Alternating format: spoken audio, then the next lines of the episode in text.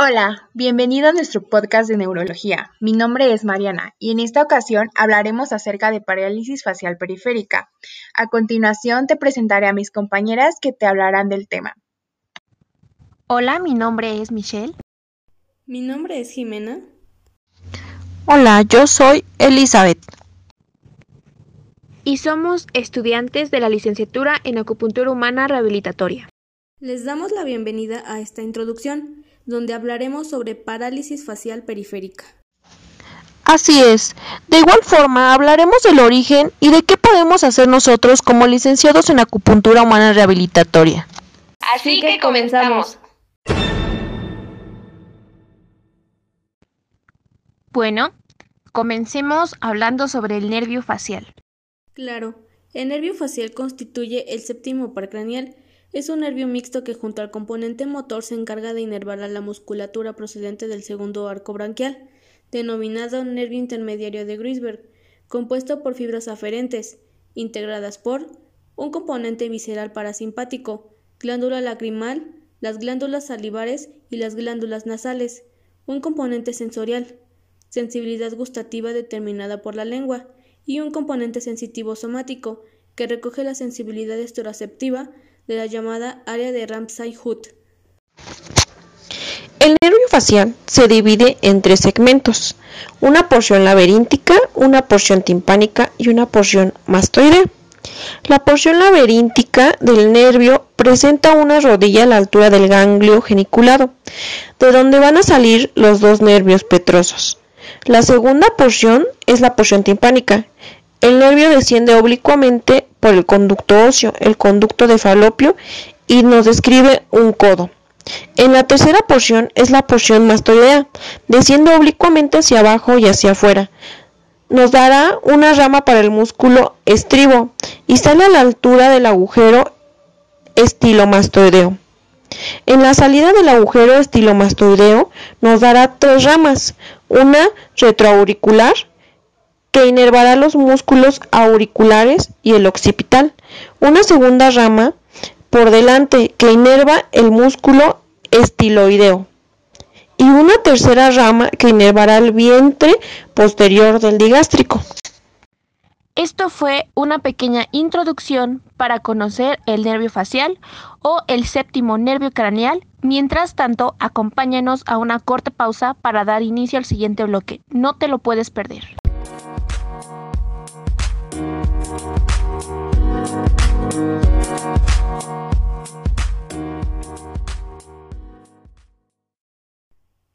Sigues con nosotros. Daremos inicio con lo siguiente. ¿Sabes qué es la parálisis facial periférica? Conozcamos más sobre ella. La parálisis facial periférica puede tener causa determinable o idiopática, como es la parálisis de Bell. Se tiene una incidencia anual estimada de entre 20 a 30 casos por 100.000 habitantes, sin predominio de género. También nos habla de que existe un pico de incidencia entre los 15 y 45 años de edad. Este padecimiento puede ser en un solo lado de la cara o puede ser bilateral. Tiene una etiología en donde el nervio facial sufre una infección por virus herpes simple tipo 1, pero aún no es confirmado. Estos pacientes presentan un cuadro clínico en donde va a haber debilidad o parálisis completa de todos los músculos de la mitad de la cara. Se observa también desvanecimiento de los surcos faciales y de las comisuras labiales ipsilaterales. También presentan una dificultad para cerrar el párpado. Se produce como el fenómeno de Bell. Se intentará cerrar el ojo, pero se observa el globo ocular gira hacia arriba. El diagnóstico de parálisis facial periférica unilateral de inicio agudo tendrá muy probablemente parálisis de Bell.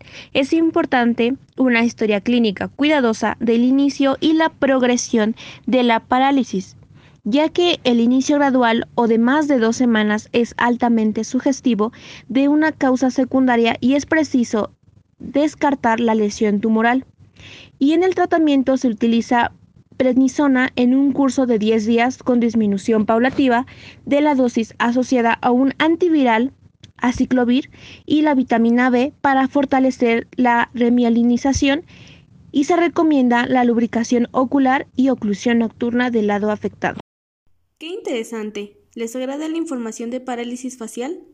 Bueno, por el momento una pausa y al regreso hablaremos de la acupuntura en esta patología.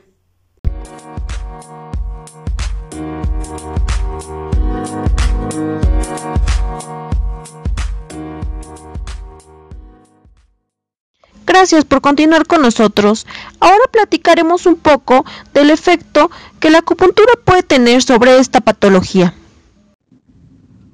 Bien, pues hablemos de la acupuntura, que está reconocida por la Organización Mundial de la Salud como una terapia milenaria china con efectos comprobados por el mecanismo de estimulación del sistema nervioso central para tratar dolor, algias, procesos inflamatorios y enfermedades neurológicas.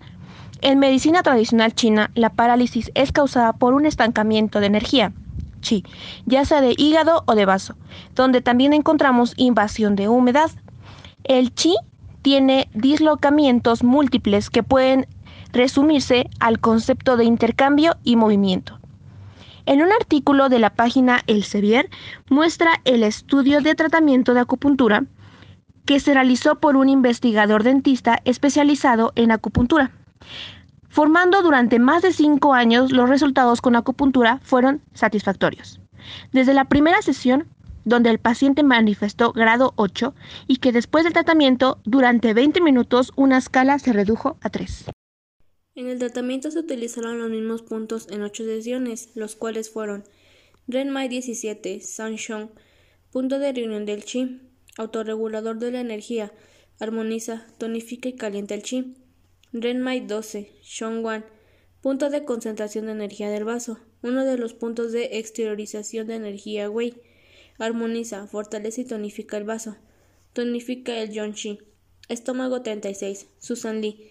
Es uno de los puntos más importantes del cuerpo. Su principal función es fortalecer el vaso y el estómago para que produzca chi, sangre y elimine la humedad. Estómago 40. Fenlong. Aclara la mente y regula el chi del vaso y del estómago. Intestino grueso 20. Jinshian. Circula el chi de la nariz, disipa el calor perverso, remueve el estancamiento de chi de la nariz. Intestino grueso 11. Kuchi. Regulariza la circulación de chi y la shue de los canales de energía. Armoniza la energía esencial y de la shue. Fortalece la shue. Elimina el viento perverso y la humedad. San Yao 5. Gui Wan. Facilita la circulación del chi en los bloqueos de chi en los canales de energía. San Yao 23. Si Shen Kong. Limpia el calor de la cabeza y del rostro. Dispersa viento y calor. Wow, chicas, es increíble la funcionalidad que en el artículo explica sobre lo eficaz que es un tratamiento acupuntural en parálisis facial. Exacto, la acupuntura es una ciencia que la gente la maneja como alternativa.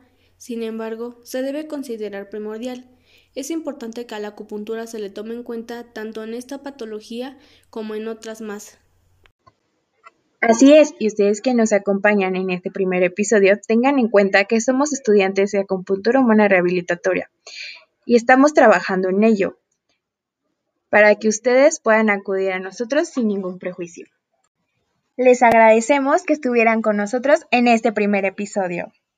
Esperamos que nos acompañen en el siguiente. Compartan con el hashtag mi podcast Neurología, Acupuntura y Rehabilitación y hasta la próxima. Chao, chao.